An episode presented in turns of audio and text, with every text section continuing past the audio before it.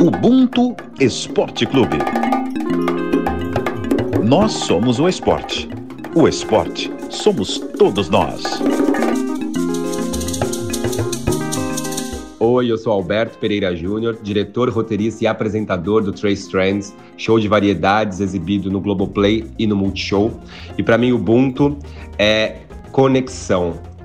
É entender que a gente não é nada sem é, o outro, que a gente precisa e a gente vive na coletividade, então a gente precisa se respeitar e respeitar o próximo, e juntos e juntas e juntos é, evoluir, aprender e transformar o nosso meio social em prol de um mundo melhor. Fala galera, tá no ar mais um episódio do Ubuntu Esporte Clube. Eu sou Rafael Serafim, editora de mídias audiovisuais da Globo, e agradeço ao querido Alberto Pereira Júnior pela definição de Ubuntu. Hoje vamos começar um pouquinho diferente e antes de apresentar a roda, gostaria que vocês escutassem na voz do editor de mídias audiovisuais da Globo, Gilberto Júnior, um trecho da carta que um jogador da Premier League mandou anonimamente para o jornal The Sun. Desde garoto, eu sempre quis ser um jogador de futebol. Não estava interessado em ir bem na escola. Em vez de fazer o dever de casa, eu gastava cada minuto vago com a bola. No fim, valeu a pena até hoje eu preciso me beliscar quando corro e jogo a cada semana para dezenas de milhares de pessoas. Porém, há algo que me mantém distante da maioria dos outros jogadores da Premier League. Eu sou gay. Até mesmo escrever isso nesta carta parece um grande passo para mim. Apenas meus familiares e um seleto grupo de amigos têm conhecimento da minha sexualidade. A verdade é que eu acho que o futebol ainda não está pronto para acolher um jogador que se assume gay será preciso haver mudanças radicais no jogo para que eu me sinta pronto para dar esse passo. Eu acredito que posso chegar ao ponto de achar impossível continuar vivendo uma mentira. Se chegar a isso, meu plano é adiantar minha aposentadoria e me assumir. Até posso estar jogando fora anos de uma carreira lucrativa, mas é o preço de manter a minha paz interior. Eu não quero viver assim para sempre. Junho é o mês do orgulho LGBTQIA, e no dia 28 é celebrado o Dia Internacional do Orgulho LGBTQIA. O debate hoje vai trazer a discussão para o centro do que é o ambiente do esporte né, mais popular do nosso país, para quem é LGBTQIA. E para isso, o Ubuntu Esporte Clube tem a honra de receber Luiz Carlos Oliveira, ex-jogador que atuou no futebol universitário nos Estados Unidos. E aí, tudo bem, meu querido? Oi, gente, muito prazer, muito, muito, muito prazeroso estar participando dessa conversa. Acho que vai ser muito importante que a gente traga um pouco mais de reflexão, talvez debater algumas ideias do que a gente entenda do porquê isso acontece até hoje. É, desde de que o mundo é mundo, a gente está em 2021, a gente não viu nenhuma evolução, principalmente nesse ponto específico dentro do futebol e que a gente possa também discutir alguns exemplos que a gente pode fazer para mudar e o que, que a gente acredita que seja a raiz do problema como um todo. E também temos a honra de receber a Lê Máximo, atleta da equipe Unicorns Brasil e um dos representantes da True Colors Cup. E aí, Ale, bem-vindo! Olá, boa noite a todos. É um prazer estar aqui. Vamos lá, vamos falar sobre futebol. Vamos falar aí tudo que inclui esse meio aí que está sendo muito divulgado e estamos evoluindo muito nesse meio aí do futebol. Falando um pouquinho do contexto histórico, no dia 28 de junho de 69, nos Estados Unidos, aconteceu um movimento de resistência que ficou conhecido como Rebelião de Stonewall. Foi a primeira grande manifestação a favor da comunidade LGBTQIA, e que marcou a luta por seus direitos. E agora alguns dados extremamente importantes para pautar o nosso debate. A cada 19 horas, uma pessoa LGBT é morta no Brasil, segundo o grupo gay da Bahia. A cada 26 horas, uma pessoa trans é assassinada no país, segundo a rede Trans Brasil. A cada uma hora, uma pessoa é agredida devido à orientação sexual ou identidade de gênero, segundo dados do Sistema Único de Saúde, o SUS. Em cima desse histórico de resistência e também considerando o esporte como parte reflexo da sociedade, eu queria saber de vocês, Luiz e Ale, qual a vivência de vocês dentro do futebol, que vai ser o nosso foco né, nesse programa de hoje. E aí eu queria que vocês falassem dessa vivência como atletas e também como torcedores. Cara, a minha. Eu jogo futebol assim, de maneira séria e buscando profissionalismo desde quando eu tinha 10 anos de idade. né? Então eu, eu convivi isso muito enraizado dentro da minha, do meu crescimento até como pessoa mesmo. Então eu passei por diversos lugares, assim, o meu primeiro clube que eu joguei quando mais novo foi o Flamengo, quando eu joguei no Pré-Mirim, depois no Infantil eu joguei no Botafogo, depois fui jogando por divisões menores, assim, do, do Rio de Janeiro.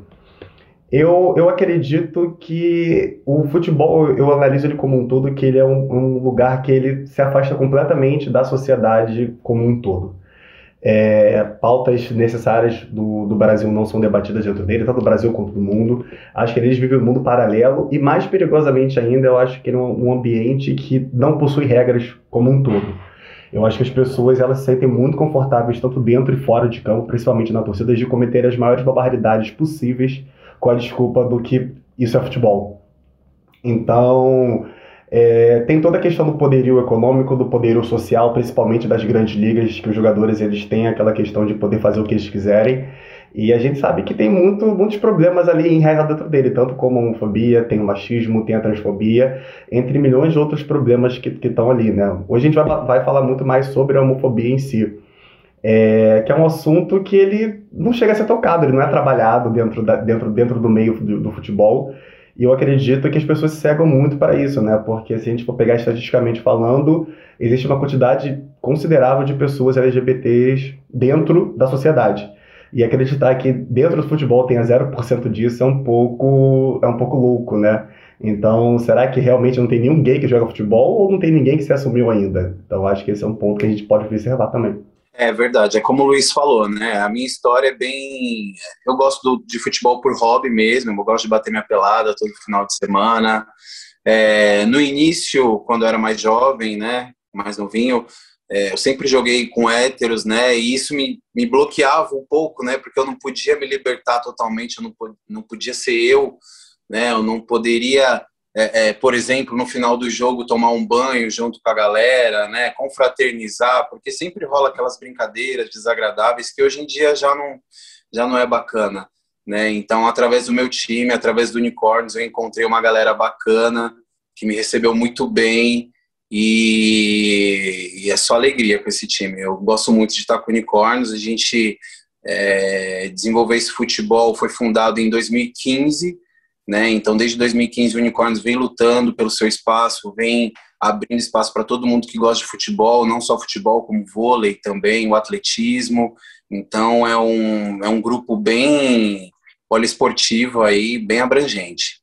E para explicar para a galera que não conhece ainda, o Unicórnios Brasil é um grupo cultural e poliesportivo voltado à comunidade LGBTQIA+, sediado em São Paulo e a True Colors Cup é o maior evento esportivo da diversidade aqui no país. Ali você falou um negócio muito interessante aí, né? De a questão de você participar de uma resenha pós-jogo de uma pelada, assim. Porque, majoritariamente falando, futebol ele ainda é um esporte praticado por héteros. Então, assim, sempre que eu vou jogar uma pelada, hoje eu não jogo mais porque realmente eu não tenho mais essa paciência para participar desse meio. Então, assim, você escuta barbaridades fora da resenha, você escuta piadas, você escuta milhões de outras coisas que você, você tem que se desligar daquilo ali, do, do que você acredita, do que você pensa, do que você, do que você se irrita e tudo mais, você tem que desligar e falar assim, cara, vou jogar bola. E às vezes você vai sair de casa buscando uma experiência esportiva, se divertir então, e você volta completamente irritado porque você escuta milhões de absurdos dentro, dentro, daquele, né, dentro daquela, daquela resenha ali pós-jogo mesmo, né?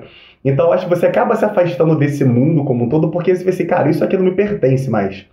Né, assim, não, dá, não tem mais como jogar futebol assim, parar para tomar uma cerveja depois e escutar os caras falando milhares e milhares de besteira. Né? Você falou que em 2015 começou unicórnio, né, por exemplo.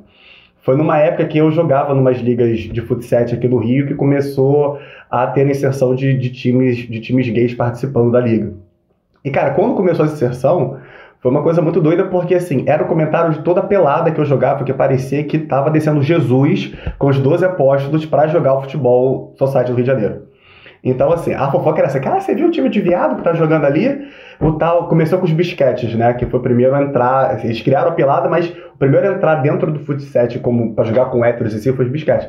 Então parecia que era assim um super hiper mega evento, Jesus, Paulo, José, Tiago ali indo para jogar com a galera, e era uma notícia assim, ah, ontem você jogou com os viadinhos lá, hein? E aí sarraram muito em você, que não sei o que, era coisa desse tipo que, que, que eu escutava. Então você começa assim, cara, eu não tenho mais paciência para escutar esse tipo de barbaridade, entendeu? Então, você acaba se afastando muito e você deixa de fazer uma coisa que você gosta bastante. Assim, eu sou apaixonado por futebol, jogo futebol a vida inteira. Então, assim, não poder mais jogar uma pelada, pô, é uma coisa que me faz muita falta, mas ao mesmo tempo eu também não vou ficar martirizando, vai passar por esse tipo de situações, porque às vezes você não tiver um dia bom, você vai acabar discutindo, vai gerar uma situação meio chata, meio ruim, e não acaba sendo legal, sabe? E olha o tamanho da barbaridade, do absurdo que é isso. Porque se você joga, você não pode ser você. E se você quer ser você, você decide não jogar. Enfim, é, isso é muito absurdo. Ou, por exemplo, você precisa criar uma liga para você se, se sentir à vontade no ambiente que você ama, assim. Eu queria que vocês falassem um pouco dessa construção da liga, é, como ela se deu e quão importante ela é. é. Eu acho que mais ou menos assim, é, a True Colors surgiu basicamente por quê? Porque em cada canto do Brasil existe agora um time inclusivo. Então, a gente preparou uma, uma liga que coubesse todos esses, esses times para disputar um torneio, um campeonato de futebol e vôlei, tá? Então, não é só o futebol, é o vôlei. Então, por isso que a gente fala que é o maior evento esportivo aí voltado para a diversidade, né? Porque são vários times aí do Brasil inteiro disputando o título. Então, é um final de semana alegre, competitivo, sorridente, que as pessoas conseguem chegar num ambiente acolhedor e que sabem que vão se sentir muito bem e que vão poder assistir um futebol bem bacana e alegre, bem divertido. Eu, eu acho, o Rafa, uma, uma coisa bem interessante, acho que além da criação da liga, assim, é um ponto também o de fora para dentro, né? A gente está falando muito também do ponto de que as pessoas héteros não aceitam os gays jogando futebol. Não é nem querendo fazer uma, uma, uma coisa reversa, não, mas o futebol ele é tão excludente do, do público LGBT que eu, como um gay hoje, é, se eu falar para algum garoto que eu posso conhecer, eventualmente no Tinder ou até na rua, falar assim, cara, vamos ali naquele barzinho ver o jogo do Flamengo, por exemplo, que é o meu time que eu amo de coração tudo mais, a pessoa causa, causa um estranhamento absurdo, sabe? Por quê? Porque é um ambiente que para ela nunca foi acolhedor, seja dentro do campo, que às vezes a pessoa não pode se para jogar, mas assim, às vezes num bar assistindo um jogo mesmo. Então, assim, é, causa um distanciamento muito grande, não só dentro de campo também, mas fora dele, seja no estádio, seja num barzinho como um todo. Então, assim, tem uma ruptura muito grande, assim, parece que não tem nenhum gay em nenhuma esfera do futebol como um todo, sabe? E sobre o que o Ale falou também da questão do, de você criar uma liga específica para poder, é, é porque é, é justamente pelo ponto de você se sentir à vontade para você ter toda a experiência do futebol como um todo. Não é só você entrar, jogar e sair. Às vezes você quer tomar uma cerveja, você quer dar, fazer, dar uma risada, fazer um churrasco, ir para uma festa depois, marcar com os amigos e tudo mais. E não simplesmente jogar o futebol, às vezes nem tomar banho, porque tem a questão do vestiário também. E as pessoas ficam ali um pouco assustadas. Assim, tem alguém aqui no vestiário, alguma coisa do tipo. Eu nunca tive esse problema porque eu sou descarado, né? Porque assim, quando eu jogava lá, é, nos campeonatos aqui héteros do Rio de Janeiro, eu assumido assim, eu tomava banho, e quem não quisesse tomar banho comigo, tava nem aí. Entendeu? Eu falava assim, ó, estou entrando no banheiro, aí a pessoa vai tomar banho aqui, eu falei assim, eu vou, você também tá tomando banho aqui, não posso tomar banho aqui não? Só acha que você tá tomando banho aqui, você tinha um super tesão em você, alguma coisa do tipo? Pelo amor de Deus, vamos ter um pouquinho de ciência, né? Aí, que as pessoas realmente acreditavam que a gente, tipo, é super tarado, a gente não pode tomar banho junto, que as pessoas, a gente vai sair atacando e tarando todo mundo por ali, né? Mas é, é muito engraçado, as pessoas que se retraem muito desse ponto, né? E aí fica muito complicado também. É, mas se você for ver, até para quem não joga futebol, por exemplo, os gays que não jogam futebol, quando você fala para eles que você joga futebol, eles até olham com espanto, tipo assim, você joga futebol?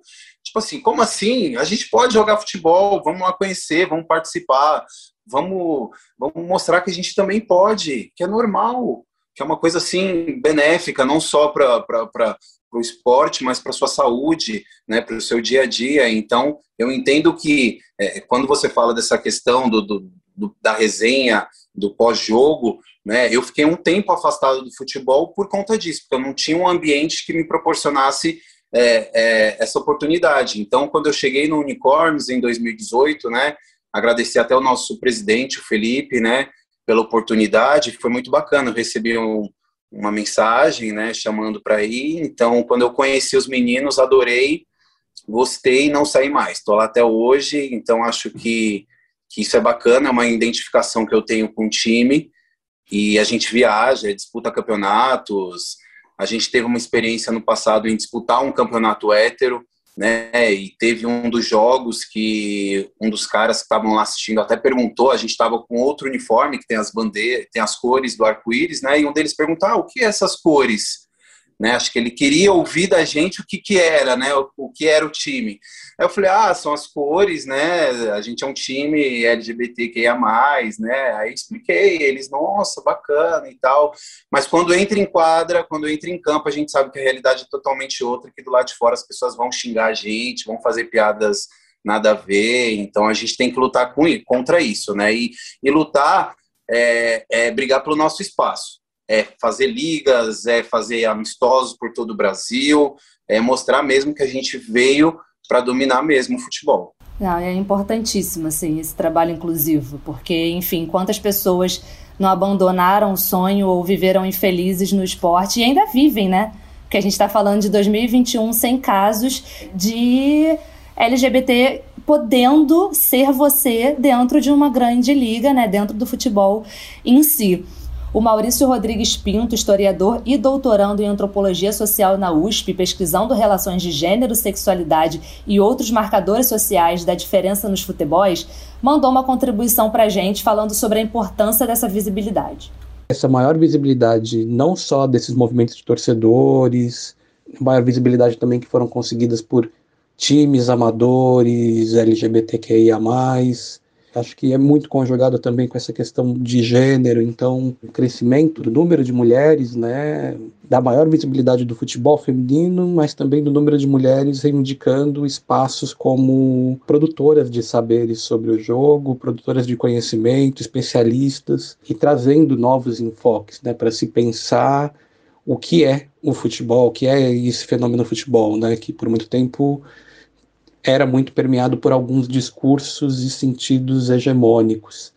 E, enfim, né, aí também tem que se pensar sempre na questão de raça. Acho que hoje, né, por exemplo, ter um podcast como um Ponto Esporte Clube, né, está pensando, né, o fenômeno esportivo, os futebols, mas numa perspectiva pensa, discute, questiona né, eh, essas camadas que envolvem raça, gênero, sexualidade, lugar de origem, entre tantas outras, né? A produção de conteúdo, quem é que está produzindo conteúdo, é, pessoas negras nesse lugar da produção de conteúdo e trazendo essas questões, né, para complexificar o, o que é esse fenômeno esportivo.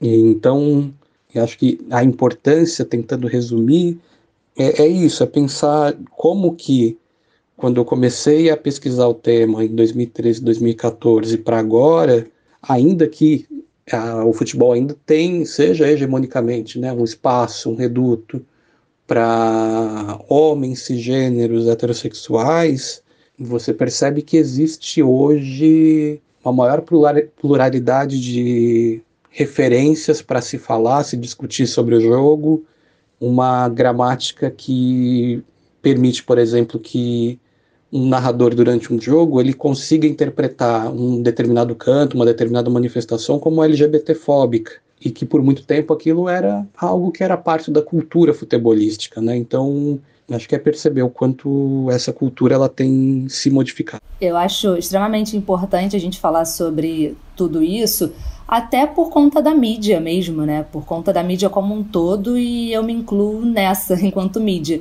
Eu queria também saber de vocês, porque a mídia também não representa vocês, né? A mídia esportiva não representa. Então eu queria saber de vocês qual é o olhar de vocês nessa questão.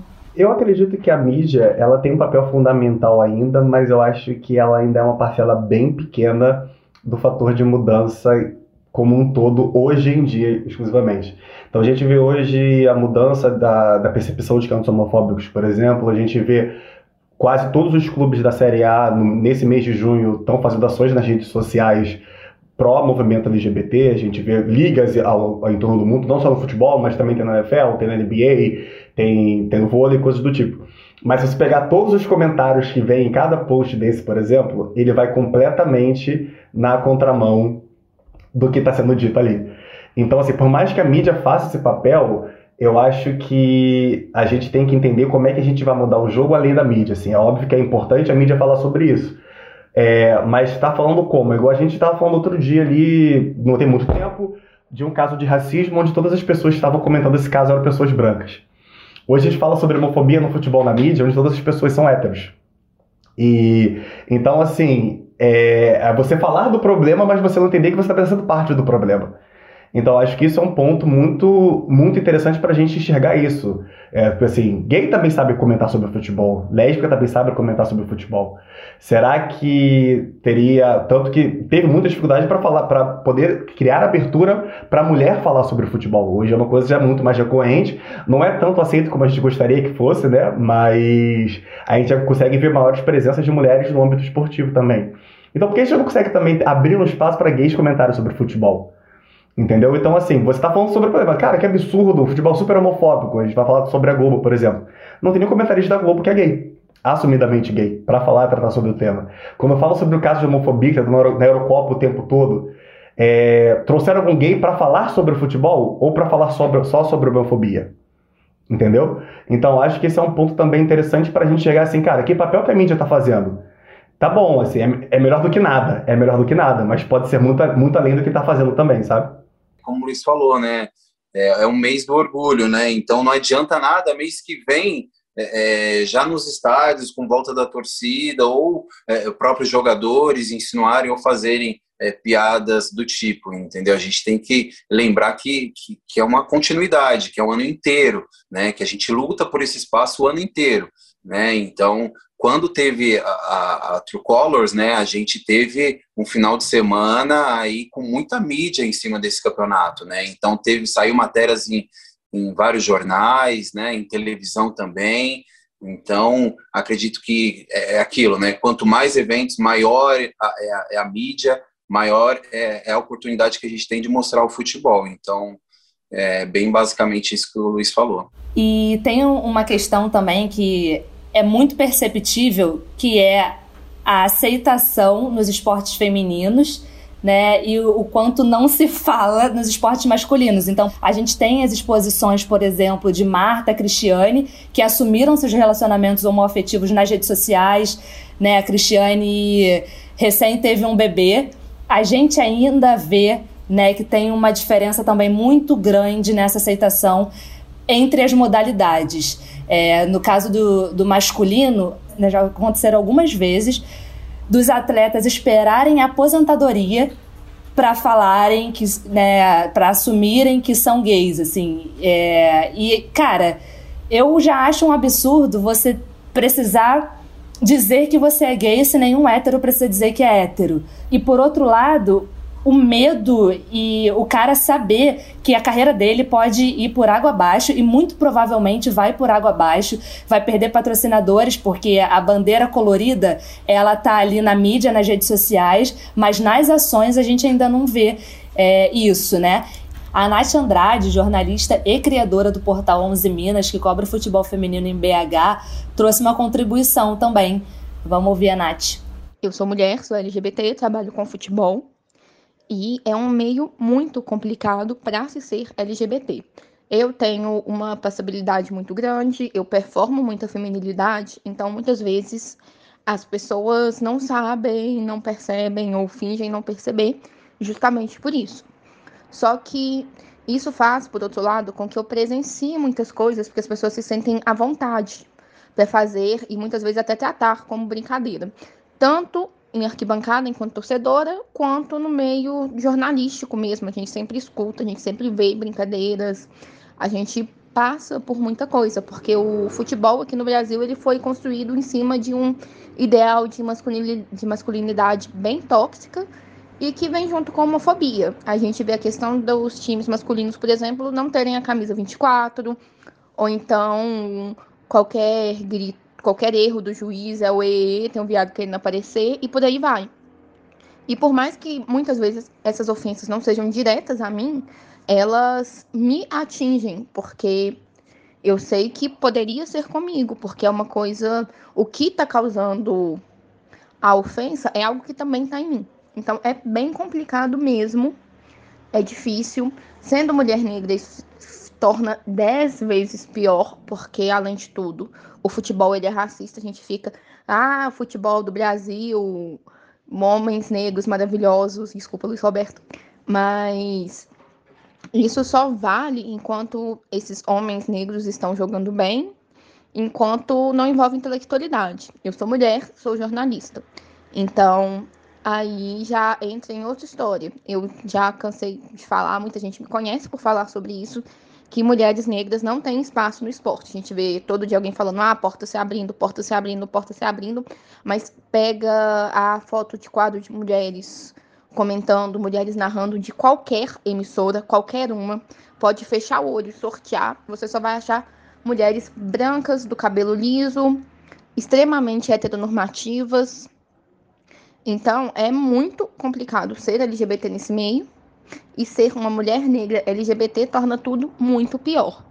Queria só acrescentar também que faltou ela dizer o magras também, né? Dentro dessa, dessa, desse estereótipo de comentaristas e apresentadoras esportivas, todas são brancas, cabelos lisos, femininas e magras também.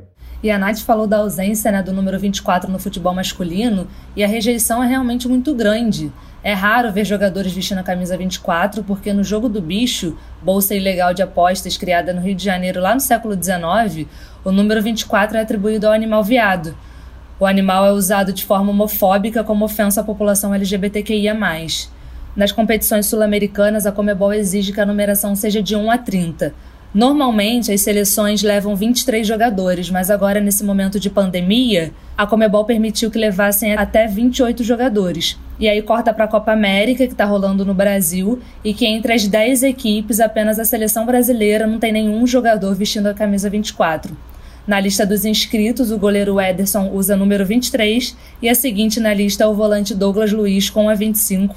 O levantamento foi feito pelo site UOL, que entrou em contato com a CBF mas a confederação não quis explicar o motivo dessa decisão. O número 24 no futebol é... realmente há uma resistência em relação a ser utilizado pelos jogadores, né, numa partida de futebol ou até mesmo no treino ou até mesmo no seu dia a dia, né? É uma coisa antiga, é um preconceito enraizado, né, uma cultura que não cabe mais nos dias de hoje mas a gente tem uma percepção, né, que essas medidas partem de cima, né?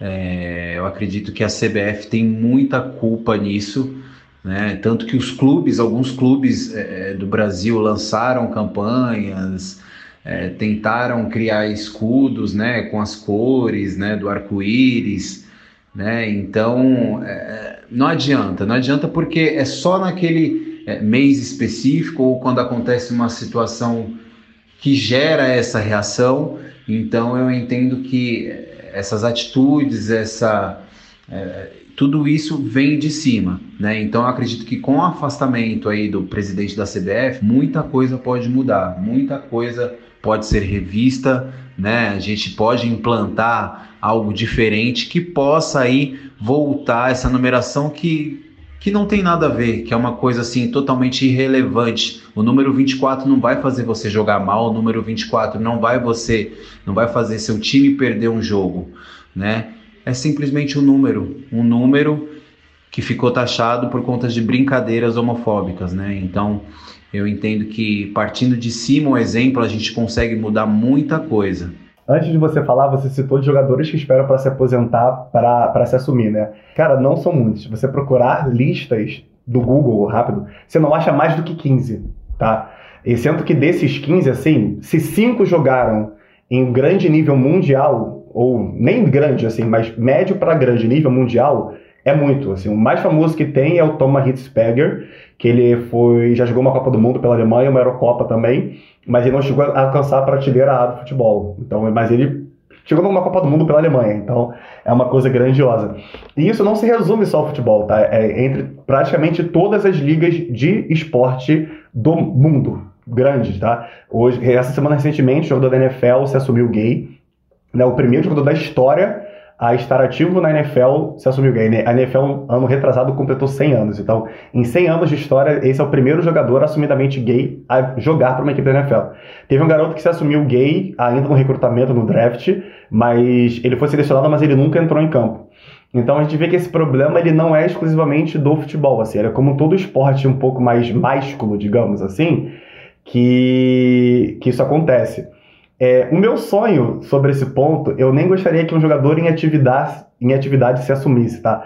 Porque eu acredito que, por exemplo, cara, se hoje o, sei lá, o Gerson, vou falar do Neymar, tá? O Gerson, um jogador super consagrado do Brasil, super famoso, tem, tá cheio de fãs, se assumisse hoje, Cara, ele tem uma fanbase enorme, que vai estar, tá, cara, tudo bem, maneiro, show de bola. Vai ser impactante? Vai ser importante? Vai ser. Mas o meu sonho de verdade é que um jogador assumidamente ele surja da base, conquiste seu espaço, ele seja gigante no futebol.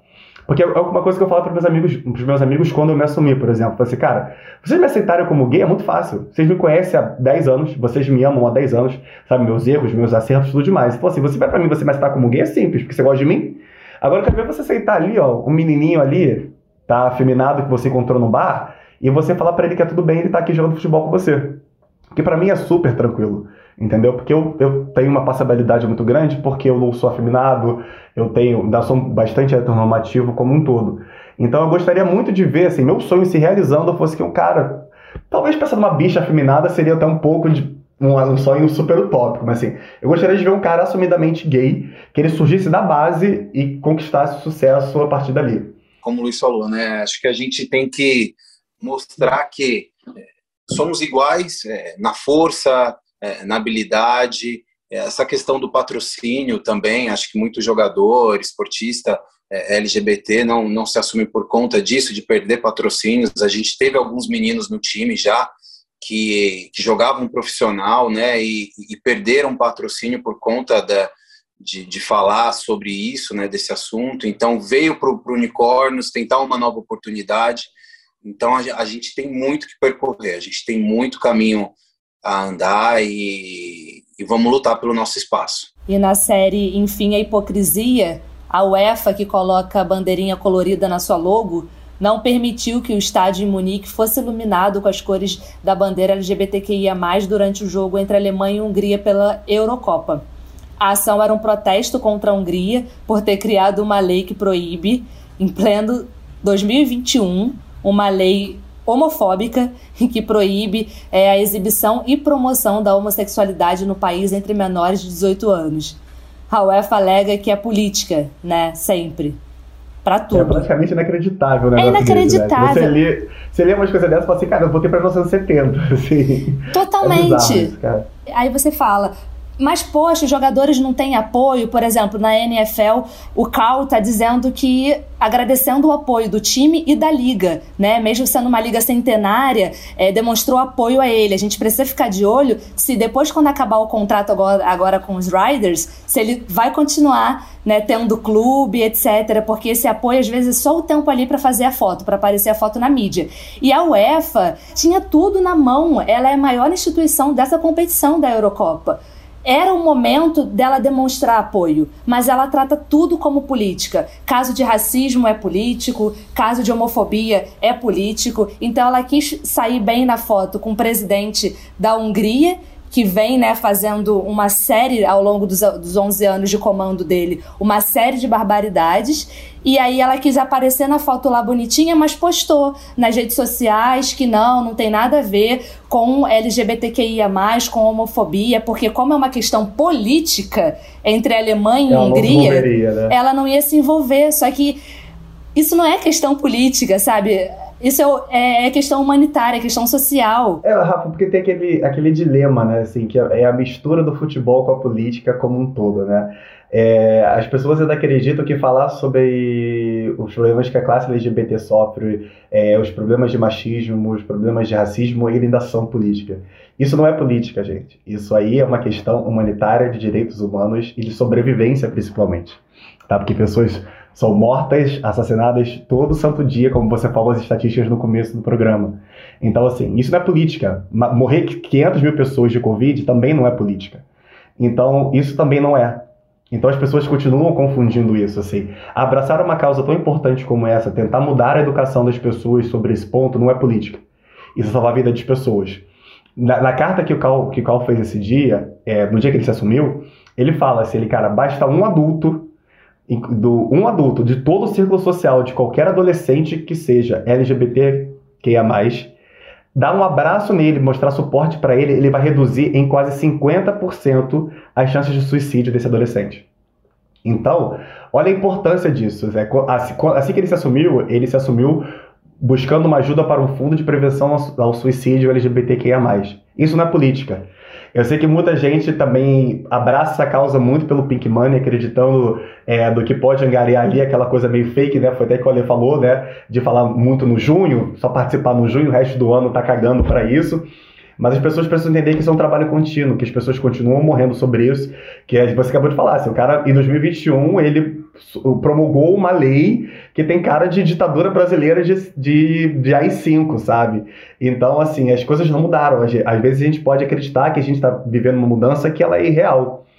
Então, acho que as pessoas precisam se expor mais, elas precisam abraçar mais a causa, elas precisam lutar mais e trazer esse discurso para dentro de casa, principalmente.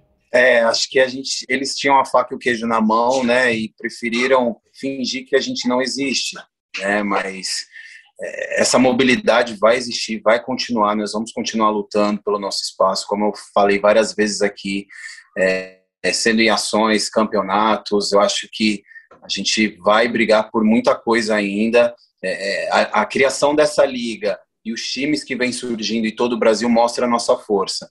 Né? Então, aqui no Brasil isso não vai acontecer. A gente vai mostrar que a gente é capaz sim. Perfeito, perfeito. Eu só tenho a agradecer a vocês dois pela disponibilidade, por terem vindo aqui para conversar né, e bater esse papo. A gente ficou muito hoje no futebol, mas a gente ainda tem que expandir. A gente está muito atrasado é, e a gente precisa expandir esse debate ao esporte em geral, né? Se, se, o esporte ele é um braço da sociedade e se as pessoas que praticam estão inseridas na sociedade, não tem como mais a gente ignorar né, pautas humanas, né, pautas sociais. É isso, galera. Termina aqui mais um episódio do Ubuntu Esporte Clube.